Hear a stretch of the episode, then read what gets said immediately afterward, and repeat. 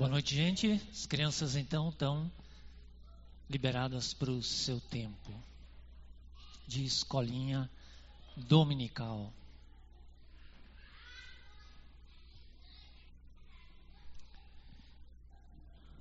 Quem quiser está abrindo no texto que a gente vai ver hoje, primeira carta de Paulo a Timóteo, capítulo 3, verso 1 a 13.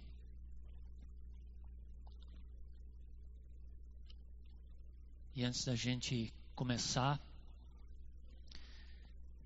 a ver essa passagem, eu quero orar. Obrigado, Senhor, por esse louvor que é ao teu nome. E agora a palavra, Senhor, que é alimento para a nossa alma.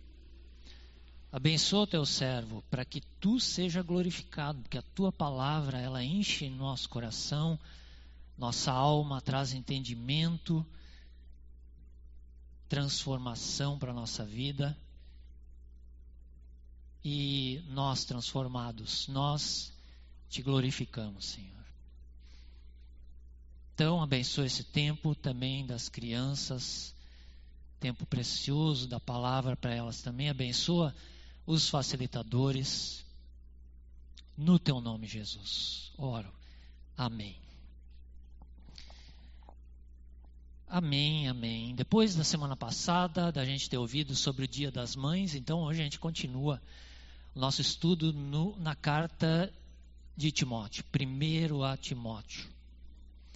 Lembrando que essa carta tinha o objetivo de orientar Timóteo ao fortalecimento das igrejas, quanto aos falsos mestres que estavam infiltrados e ameaçando a pureza da doutrina, e também preparar e nomear líderes nas igrejas. E nessa passagem, hoje que a gente vai ver, Paulo vai tratar então desses líderes, desses chamados, que servem o corpo e das qualificações exigidas para eles tanto dos que já existiam lá em Éfeso, dos que estavam sendo preparados. Assim como diz Atos capítulo 20, verso 28, para pastorearem a igreja de Deus. Então, eu passo a ler. Primeira carta de, ah, de Paulo a Timóteo, capítulo 3, verso 1 até o verso 13, diz assim: essa afirmação é digna de confiança. Se alguém deseja ser bispo, deseja uma nobre função. É necessário, pois, que o bispo seja irrepreensível, marido de uma só mulher, moderado, sensato, respeitável, hospitaleiro e apto a ensinar. Não deve ser apegado ao vinho, nem violento, mas sim amável, pacífico e não apegado ao dinheiro ele deve governar bem sua própria família, tendo os filhos sujeitos a ele com toda a dignidade. Pois, se alguém não sabe governar sua própria família, como poderá cuidar da igreja de Deus? Não pode ser recém-convertido para que não se ensoberbeça e caia na mesma condenação em que o diabo caiu. Também deve ter boa reputação perante os de fora, para que não caia em descrédito nem na cilada do diabo. Os diáconos igualmente devem ser dignos, homens de palavra, não amigos de muito vinho, nem de lucros desonestos. Devem apegar-se ao, mistério da fé com a consciência limpa.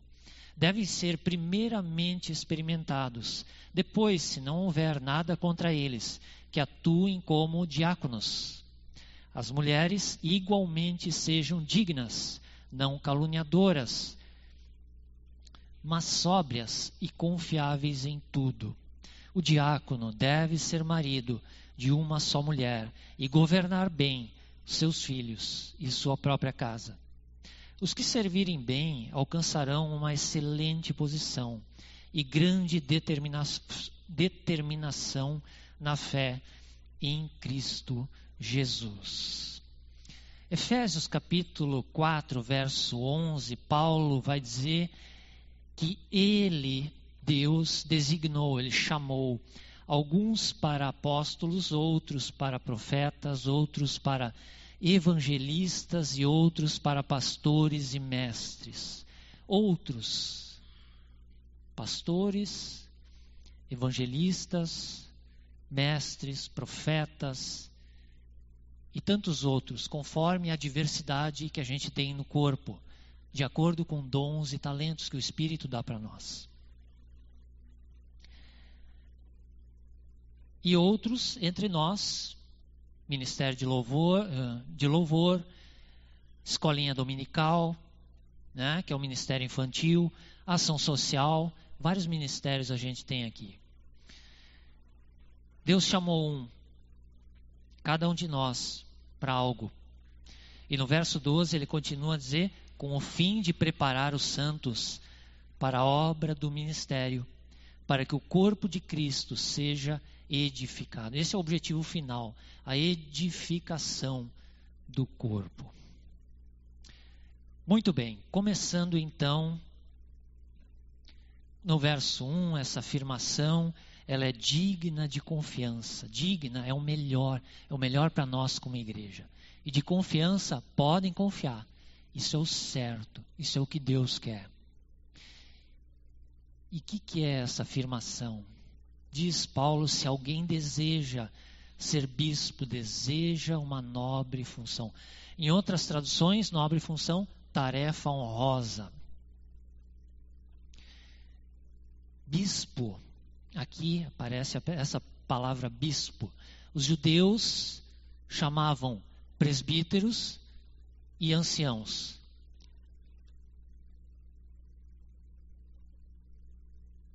E os gregos né? que eles gostavam do conhecimento, eles chamavam bispos e presbíteros. Bispo, presbítero, ancião, pastor, é tudo a mesma coisa, é tudo igual. Então, por exemplo, no em Atos capítulo 20, no verso 27, Paulo manda chamar os presbíteros, e no verso 28, ele chama eles de bispos que no fim também significa pastor. Presbítero no original significa ancião, pessoas de idade. Lembrando que na igreja precisa ser idade na fé. Não adianta se converter aos 80 anos, aos 85 ainda, é uma criança na fé.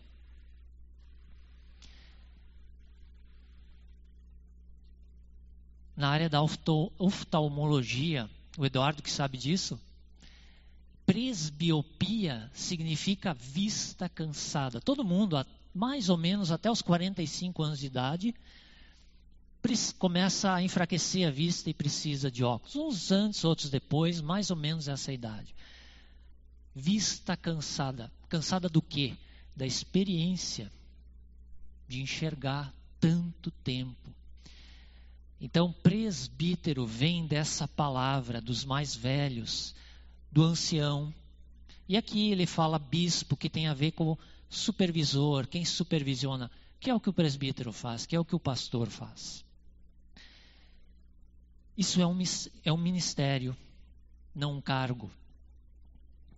Aqui o texto fala que se alguém deseja ser bispo, deseja ser pastor ou presbítero, a ambição, a boa ambição de desejar isso é desejar um lugar de serviço, não de uma posição na igreja, não de um cargo. Não se pede perfeição, mas maturidade. A primeira carta de Pedro, capítulo 5, no verso 2, ele diz: Pastoreiem o rebanho de Deus que está aos seus cuidados, olhem por ele, não por obrigação, mas de livre vontade, como Deus quer. Façam, não façam isso por ganância, mas com o desejo de servir. Se tem o desejo mais o chamado de Deus, então Sim. Esse é a, a prova, né, a comprovação do teu ministério, que tu é apto para o ministério. E precisa ter o desejo e precisa ter o chamado para que esse ministério e todo ministério, para que ele seja leve, tenha satisfação e a gente possa fazer ele com alegria. Para alguns, o prestígio é importante, querem ser vistos, valores distorcidos, por isso é necessária a maturidade. Deus não vê aparência, mas Ele olha o coração. E se não tiver de acordo como Deus quer, porque Deus enxerga o coração. Ele vai tirar da frente. Pois disse Jesus: os que quiserem ser os primeiros serão os últimos. E só desejar não adianta. Precisa ter qualificações morais. Por quê? Porque, verso 1, é uma nobre função. Outras versões dizem é uma obra excelente, do alto. E essas qualificações, Paulo começa a falar no verso 2, vai até o verso 7. A maioria delas são qualificações morais, as mais importantes. E uma é relacionada à habilidade intelectual, que é o ensino. É necessário, começa dizendo o verso 2, é necessário é indispensável, não tem negociação para um líder da igreja. Ele precisa ter essas qualificações. E para nós, para a igreja, não é necessário essas qualificações? Isso aqui é um texto relacionado para os líderes, que os líderes estudam isso quando estão sendo preparados. Mas agora a palavra de Deus veio para nós, igreja, o que, que nós vamos olhar para esse texto? tudo aquilo que é indispensável, que é necessário para o líder, também é para cada um de nós. Também é para o cristão. Aquilo que a gente deve buscar, aquilo que Deus quer. Então vamos olhar com cuidado agora cada um. Então, no verso 2, ele começa dizendo: é necessário, pois, que o bispo, o pastor, o presbítero, seja irrepreensível. O que, que é irrepreensível? Alguém que não pode ser pego repreendido, ninguém pode culpar de nada. Não tem vida dupla, é alguém confiável. Calvino diz, diz sobre esse, esse, esse irrepreensível, sobre essa palavra, ele diz que é alguém que não seja conhecido por algum vício moral ou espiritual. Uma coisa é no momento em, de uma fraqueza minha, de uma dificuldade, eu menti. Uma outra coisa é eu ser conhecido como um mentiroso. Bah, o cara, cuidado que ele vai falar. Não é tudo verdade. Puxa, o cara é um conhecido como um mentiroso. Um líder não pode ser conhecido nem por mentiroso, nem por fofoqueiro, nem por coisa nenhuma. Agora, cair num pecado, num momento de fraqueza, é alguma situação da vida faz parte. E faz parte também, depois de cair, o arrependimento. E pedir perdão para Deus. O irrepreensível, ele tem o coração acessível, quebrantado. Quando ele é confrontado, ele admite: sim, errei, não quero mais fazer isso. No final do verso 9, como diz, com a consciência limpa, estou tranquilo.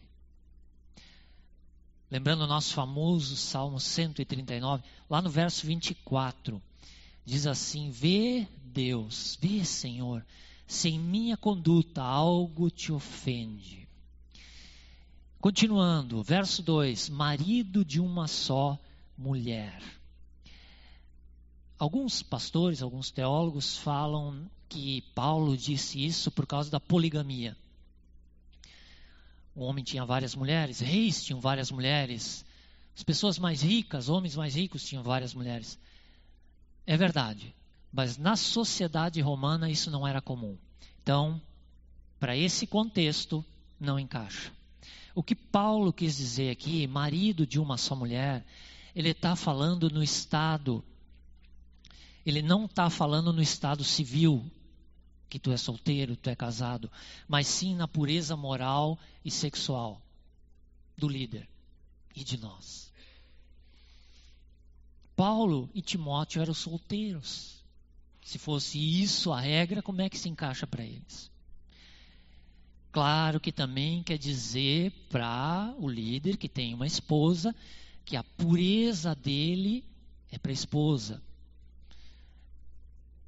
É alguém que, que nem a gente viu antes, não tem vida dupla, é um irrepreensível. Ele é marido de uma só mulher, ele não tem uma mulher lá, outra aqui.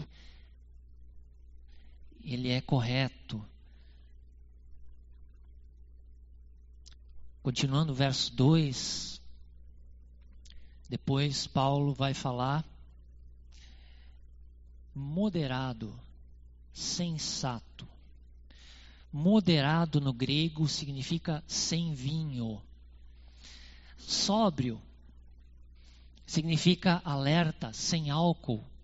Vigilante, lúcido, com a mente limpa, equilibrado, sem excessos.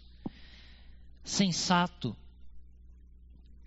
O sensato é um disciplinado, tem em ordem suas prioridades, sério com as questões espirituais. Em outras versões fala sóbrio. E o sóbrio é discreto, que não gosta de ficar chamando atenção na frente dos outros. Aquele que é contrário à vaidade, à soberba. Olha só quanta coisa preciosa para nós, igreja. Continuando, hospitaleiro. No grego significa amigo de estrangeiros não pode ser um bicho do mato ou um antissocial. Ele tem prazer em receber as pessoas na sua casa. O coração dele é aberto. O bolso dele é aberto. A casa dele é aberta. A vida dele espiritual é aberta e acessível. Lembrando que no primeiro século não tinha hotel, não tinha pousada. O que, que tinha? Hospedaria. E eram poucas. E as que tinham, tinham poucos quartos. E os quartos que tinham eram caros. Então, se a gente olhar nas cartas dos apóstolos, Atos dos Apóstolos, o que, que a gente vai ver? Que os, que os apóstolos eram recebidos nas casas. A hospitalidade era importante naquela época. Não que não seja hoje. Grupo Célula, eu estou recebendo na minha casa. Minha casa está aberta.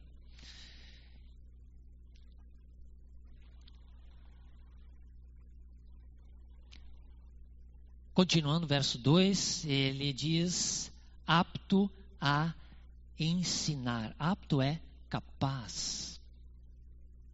Não necessariamente que ele tenha o dom do ensino. Olha como ele, nossa, como ele é eloquente. Eu não sou, mas eu sou apto a ensinar. Eu não tenho teologia, não tenho seminário, mas eu, eu estudo a palavra, eu faço cursos, eu leio, eu sou apto a ensinar. O ancião, ele deve ser instruído na palavra e saber transmitir de maneira clara e fiel. Aquilo que eu estou falando tem que estar tá sendo entendido. Aqueles que ensinam devem ser humildes, porque a mensagem é maior que o mensageiro. O pregador está debaixo da mensagem. A palavra manda. Lucas, capítulo 1, verso 2, Lucas, médico, metódico, ele, ele, ele era detalhista. E, e ele foi com o evangelho que ele escreveu. E ele diz no verso 2: Conforme nos foram transmitidos por aqueles que desde o início foram testemunhas oculares e servos da palavra. Os apóstolos foram servos da palavra. Continuando, verso 3: Não apegado ao vinho, e aqui é apegado ao vinho mesmo, não tem, não tem outro sentido. Vinho é álcool, substância que embriaga. Então, aqui a palavra é apegado. Apegado é aquele que ele não se domina, ou algo domina ele, o vinho, no caso aqui. É alguém que bebe até perder o sentido, sem freio. Efésios capítulo 5, verso 18, Paulo diz: Não se embriaguem com vinho, mas deixem-se encher pelo Espírito. Não se enchem do, do, do vinho, se enchem do Espírito. E aqui a gente pode tirar fora o vinho, daqui a um pouco ele vai falar que o líder ele não pode ser apegado ao dinheiro. Apegado, apegado, nada pode me dominar. Ele tem que ter domínio próprio. Verso 3. Continuando, né? Nem violento, mas sim amável, pacífico. E o violento aqui dá para também colocar junto não briguento. Uma coisa é, eu sou um amigo das brigas e de conflito, onde tem um rolo, a pessoa está lá. Deu alguma coisa, pode apostar. Provavelmente aquela pessoa.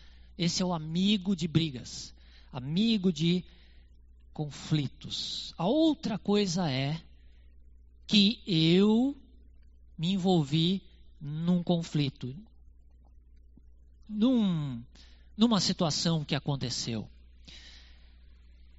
Atos capítulo 15, verso 2, a gente lembra de Paulo e Barnabé, né?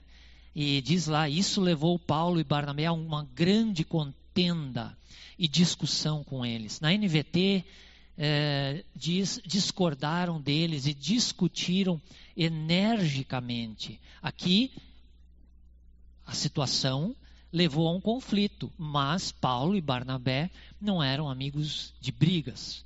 Ao contrário, eram homens de paz. O líder e nós, a gente precisa ser capaz de ouvir uma crítica sem revidar e com mansidão responder de acordo com a palavra, mesmo que essa crítica seja infundada. A palavra veio para nós sem fundamento. Veio do rancor, veio de raiva, de indignação.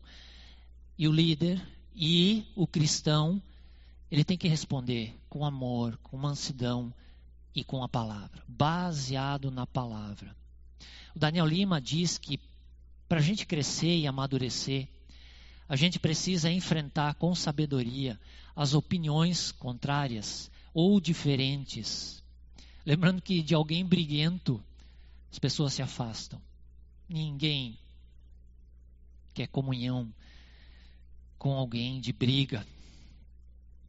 Segundo Timóteo, capítulo 2, verso 24, Paulo diz a Timóteo: Ao servo do Senhor não convém brigar, mas sim ser amável, apto amável para com todos, apto para ensinar, paciente. O amável, ele é rápido para perdoar as falhas e alguém que não guarda rancor. Daniel Lima lembra sempre que a gente deve cultivar a capacidade de amar diante da crise, diante de um conflito. A gente sabe quem é casado primeiro é em casa, né? Maridos, esposas, conflito por causa às vezes de uma caixinha de leite que é para botar dentro da geladeira, não na porta, mas o lugar é na porta, não é dentro da geladeira. Deixa. Se botou na porta, dentro da geladeira, isso não importa. Conflito, para quê? Com amor. O amável, ele é rápido em perdoar as falhas. E alguém que ele, ele olha para a pessoa e percebe que é uma oportunidade de perdoar ele não critica essas falhas. Claro, se for um pecado, o confronto deve acontecer com a verdade, com amor. Hernandes Dias Lopes diz que o pacífico ele é um construtor de pontes e não quem cava abismos. Ele não fica passivo diante de uma briga ou de uma confusão. Ele luta pela paz, ele tenta apartar. Ele se posiciona. Verso 3, continuando, ele diz: e não apegado ao dinheiro. Por que, que um líder não pode ser apegado ao dinheiro? Ora, um líder vai tomar decisões eh, que envolvem estrutura, envolve investimento em missões, todo tipo de coisa. E se ele é apegado ao dinheiro, ele vai decidir baseado com a teologia do ganho. E se ele vai trazer a palavra, e ele é apegado ao dinheiro, e ele sabe que tem irmãos que ofertam um valor maior para a igreja, ele vai lá no fundo do coração, porque ele é apegado, ele é dominado, ele vai evitar assuntos que para aqueles irmãos são polêmicos. Ele vai parcializar. E nos outros, tranquilo, vai descer a lenha. Então, ele não pode ser apegado ao dinheiro. Quem ama o dinheiro ou o mundo não consegue amar a Deus. E quem não ama a Deus não pode cuidar das suas ovelhas. Verso 4, agora ele diz: ele deve governar bem sua própria família. No verso 12, ele também diz isso dos diáconos: governar bem sua família. O líder, o presbítero, o diácono, o ancião, o pastor, ele corrige os filhos em casa ou eles são a preciosidade intocável? Ele tem o respeito dos filhos ou eles fazem gato e sapato dele? E isso quando eles estão debaixo da autoridade do pai. No momento que eles são maior de idade, o pai não responde mais pelas suas decisões. O líder que governa bem sua casa, ele toma as decisões que precisa, ele não é passivo, ele não protege, mas ele, ele não protege. Ele protege e instrui Ontem, no Encontro dos Homens, a gente falou do sacerdote do lar, é aquele que ama, aquele que olha, cuidando, com o cuidado, ele quer o bem dos filhos, da esposa. E se tiver necessidade de confrontar, tem que confrontar, porque isso é o melhor, isso é o bom. Ali o verso 11, né, vai dizer, e as mulheres, tal, tal, igualmente, sejam dignas, não caluniadoras. E se a mulher desse líder for uma caluniadora, por exemplo, esse líder vai ficar olhando, passando a mão na cabeça. Ai, meu amorzinho, não faz mais isso, tá? Ah, né, por enquanto, né, deixa assim. Não, não quero brigar contigo, mas não. Tem que confrontar. É um pecado grosseiro. É um pecado repreensível. Se ele não fizer isso com ela, esse pecado dela vai comprometer o ministério dele. John Stott diz que o líder ele é treinado em casa para poder atuar na igreja. Verso 5 diz: Pois, se alguém não sabe governar sua própria família, como poderá cuidar da igreja de Deus? Continuando, verso 6: Não pode ser recém-convertido para que não se ensoberbeça e caia na mesma condenação em que o diabo caiu. Augustus, Nicodemos diz que a santificação é um processo crescente em que a maturidade vai sendo atingida na medida em que a gente se parece mais com Cristo. É alguém que que com os anos da fé, da fé, não de idade, mas da fé maturaram essas virtudes, esses valores, essas qualidades. Isso um recém-convertido ele não tem. Da mesma maneira, alguém que está estacionado na fé há anos, que ao longo do tempo não cresceu na palavra e no amor a Deus. A posição de liderança gera vaidade, um recém-convertido não tem maturidade para lidar com isso. Há exceções para confirmar a regra. Timóteo era novo, não era recém-convertido. Mas era novo, era jovem, a palavra diz. Mas já ele tinha, eles viam nele um dom, o dom da liderança. Era um homem digno, santo. Mas, para quem conhece, Charles Spurgeon é um pregador inglês do século XIX. Ele se converteu aos 15 anos e aos 16 uma igreja convidou ele para ser pastor deles. Isso é uma exceção. Exceção.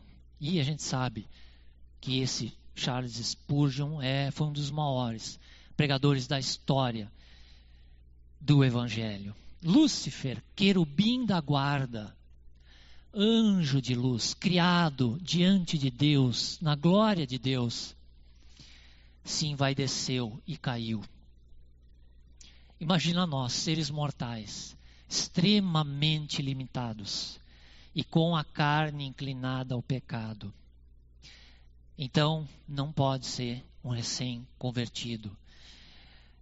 Continuando, verso 7. Verso 7 vai falar de que também deve ter boa reputação perante os de fora, para que não caia em descrédito.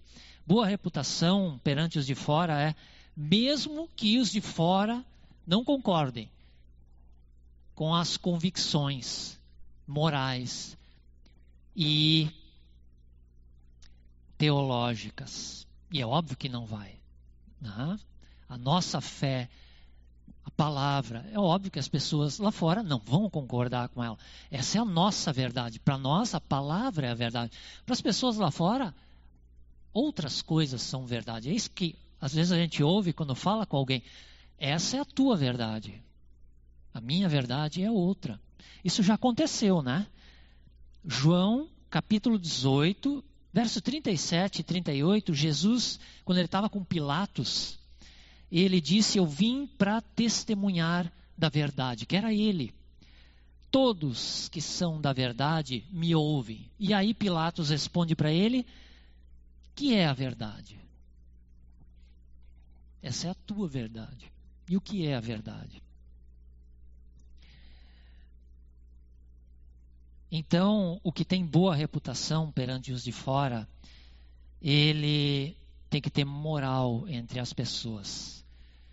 Quando ele for abrir a boca e falar do evangelho, ele tem, ele tem que ser alguém de respeito entre os vizinhos, entre a sociedade, na padaria, no mercado, no trabalho.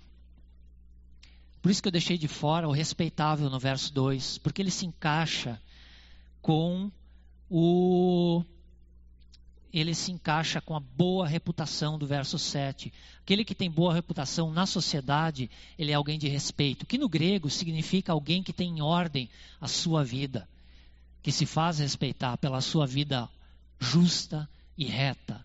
Não é aquele que os vizinhos conhecem, ó, aquela família lá, né, ali, né, eles vão na igreja lá, eles são de religião, né, mas ele bate nos filhos, grita com a esposa. Bah, gente, não é isso. Boa reputação com os de fora. Testemunho. Verso 8: Os diáconos. Diácono significa no original ministro que serve. Ministro significa servidor, Ministério, a palavra ministério vem da palavra diaconia. Diaconia, ministério, serviço. Eu aqui estou fazendo a diaconia da palavra, o serviço da palavra, do ensino. Júlia põe lá para nós Atos 6. Primeira vez que a gente ouve essa palavra, diácono verso 1, 2 e 3. E lá diz: Naqueles dias, crescendo o número de discípulos, os judeus de fala grega, entre eles, queixaram-se dos judeus de fala hebraica porque suas viúvas estavam sendo esquecidas na distribuição diária de alimento. Por isso, os doze reuniram todos os discípulos e disseram: Não é certo negligenciarmos o ministério da palavra de Deus, a fim de servir as mesas. Irmãos, escolham entre vocês sete homens de bom testemunho, cheios do espírito e de sabedoria. Passaremos a eles essa tarefa. Distribuição diária de alimentos, servir as mesas, serviço, presbitério, presbítero, ancião, pastor, liderança da igreja. O diácono, os diáconos, o ministério deles é o serviço, de vários serviços que tem na igreja. Eles são homens de bom testemunho, cheios de espírito e de sabedoria. O que, que diz ali o verso 8? Os diáconos igualmente. Igualmente a quem? Aos presbíteros. Toda a lista dos presbíteros é a lista dos diáconos, a não ser a parte que diz apto a ensinar. Claro que eles também têm que ser aptos a ensinar, mas essa não é a parte deles, e sim de, da liderança dos presbíteros. O resto, sim, tudo igualmente dignos, homens de palavra, não amigos, ó, de novo, de muito vinho ou apegado ao vinho, nem de lucros desonestos, amor ao dinheiro. Devem apegar-se ao mistério da fé. Mistério não é mais mistério para nós hoje. Quem é o mistério da fé? É Cristo. Cristo pregado, ressuscitado, glorificado. E por meio do nome dele, quem crê é salvo.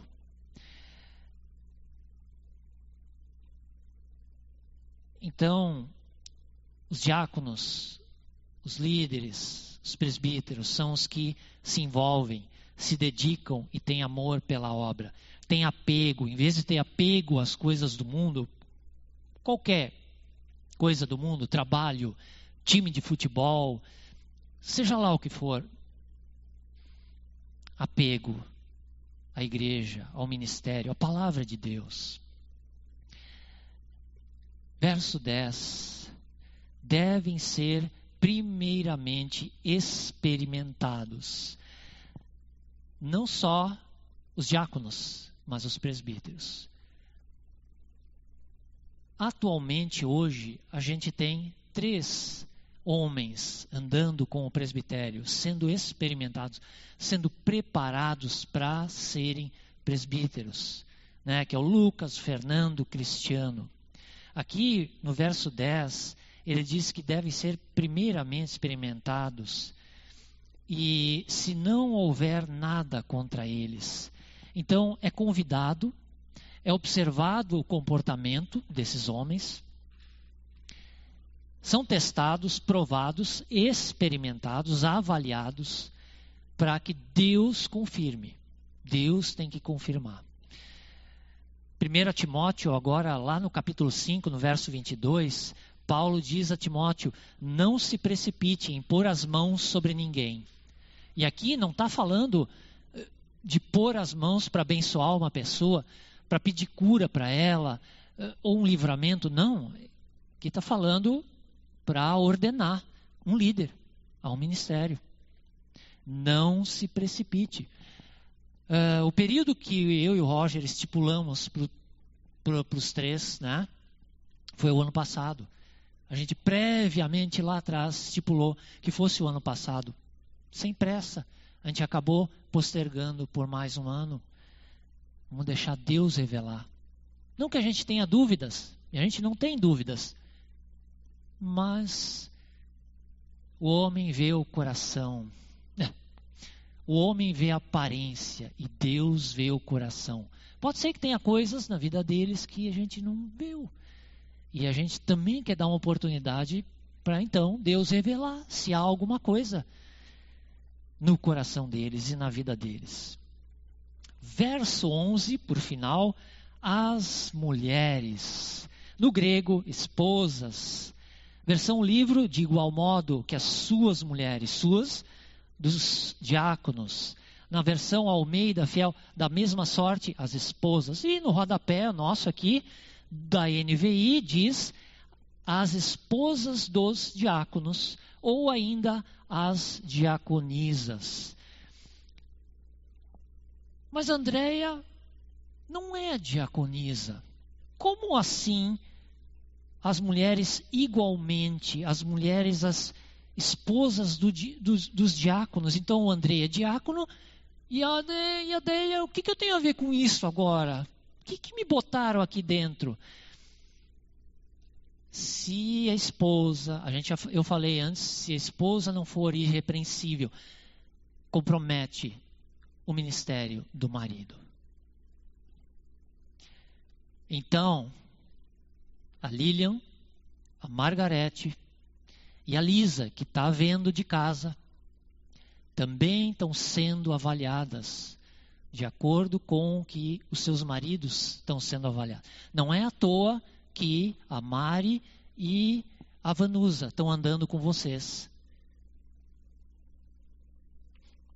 Eu e Roger, a gente ganha relatórios. Porque a gente precisa. A igreja conta comigo e com o Roger. Nós somos responsáveis. Se a gente tomar uma decisão errada, toda a igreja paga por isso. E eu sei que vocês confiam em nós. E nós queremos fazer o melhor.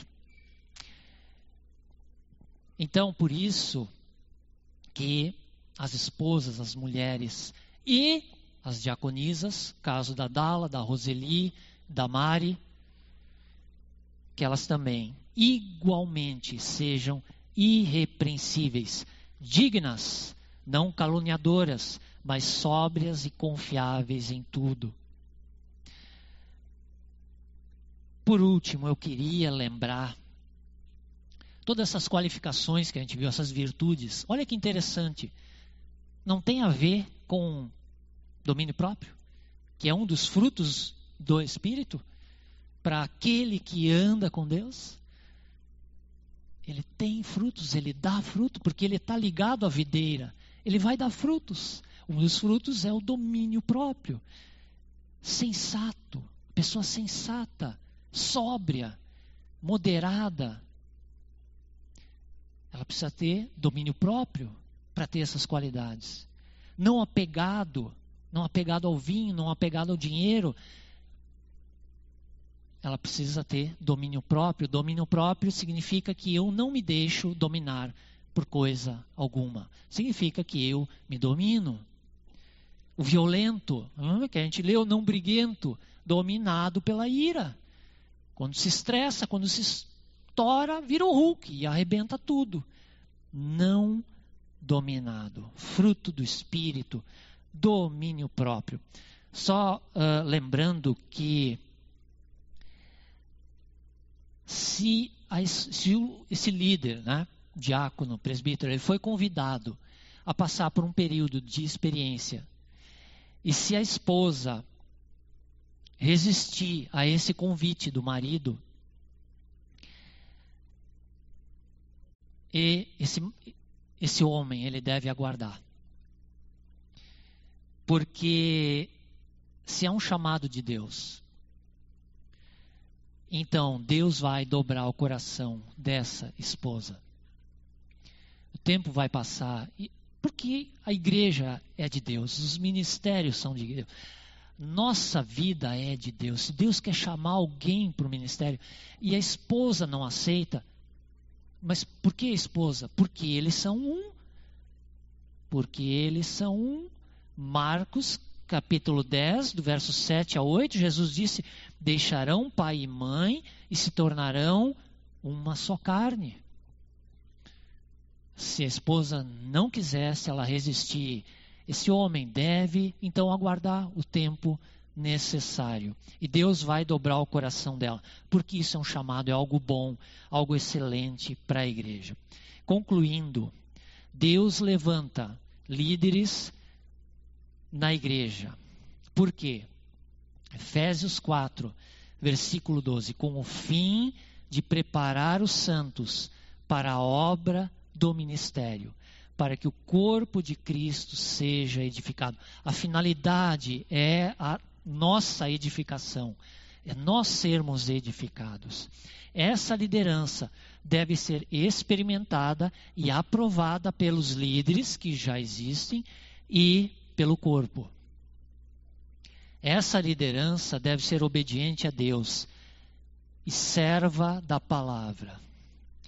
ela deve ser exemplo. Essa liderança, ela precisa de oração e colaboração. Nós, como igreja, a gente deve honrar e apoiar os nossos líderes. Não só os presbíteros, os diáconos, mas também os líderes de célula, líderes de ministério, porque eles fazem o melhor para nós. Eles servem. Isso é um ministério. O ministério é de servir. Honrar e apoiar nossos líderes e caminhar. Nós, como igreja, nós temos que caminhar na direção dessas qualificações. É necessário ou indispensável, diz lá o verso 2, que o líder seja. Mas e para quem não é um líder, não é necessário? Talvez tu não tenha esse chamado da liderança. Mas Deus te preparou para uma obra, Ele preparou todos os santos para uma obra. Qual seria essa obra? Você lembra que a gente falou lá em 1 Coríntios, capítulo 12, dons e talentos? Qual a obra que Deus te preparou? Talvez nessa lista que a gente viu, tem algo na tua vida que precisa ser acertado, algo repreensível, algo que tu precisa te arrepender e confessar. Algum valor de vida distorcido. Oportunidades que Deus nos dá com o estudo da palavra de a gente mudar nossas atitudes, de a gente confessar nosso pecado. Porque Ele quer sempre nos levar ao caminho reto, ao caminho santo e ele diz na palavra dele que poucos são os escolhidos. Ele diz na palavra dele que muitos são os caminhos, mas estreito é o caminho que leva à salvação. Que Deus abençoe nós nessa palavra e com essas qualificações, com essas virtudes, que a gente ande nisso como igreja. Muito obrigado, Deus, por essa palavra é luz para o nosso caminho. Ela é alimento para a nossa alma. Não é pesada a tua, a tua palavra. Ela é leve, ela traz alegria a nós, contentamento, satisfação, porque é, é para o nosso bem. O diabo, ele veio, a tua palavra diz que ele veio para matar, destruir e para roubar. Tu, Senhor, quer nos dar vida, vida em abundância. Teus ensinamentos da palavra, Deus, eles trazem orientação, eles trazem para nós bênçãos. Essa é palavra para a tua igreja. Ajuda nós, como tua igreja, teu corpo, a querer viver a tua palavra. Sonda, Deus, o nosso coração, para ver se há algo em nós que te ofende nos ajuda a nos arrepender todos os dias dos nossos erros, Senhor, porque tua é a honra e a glória para todos sempre. Amém.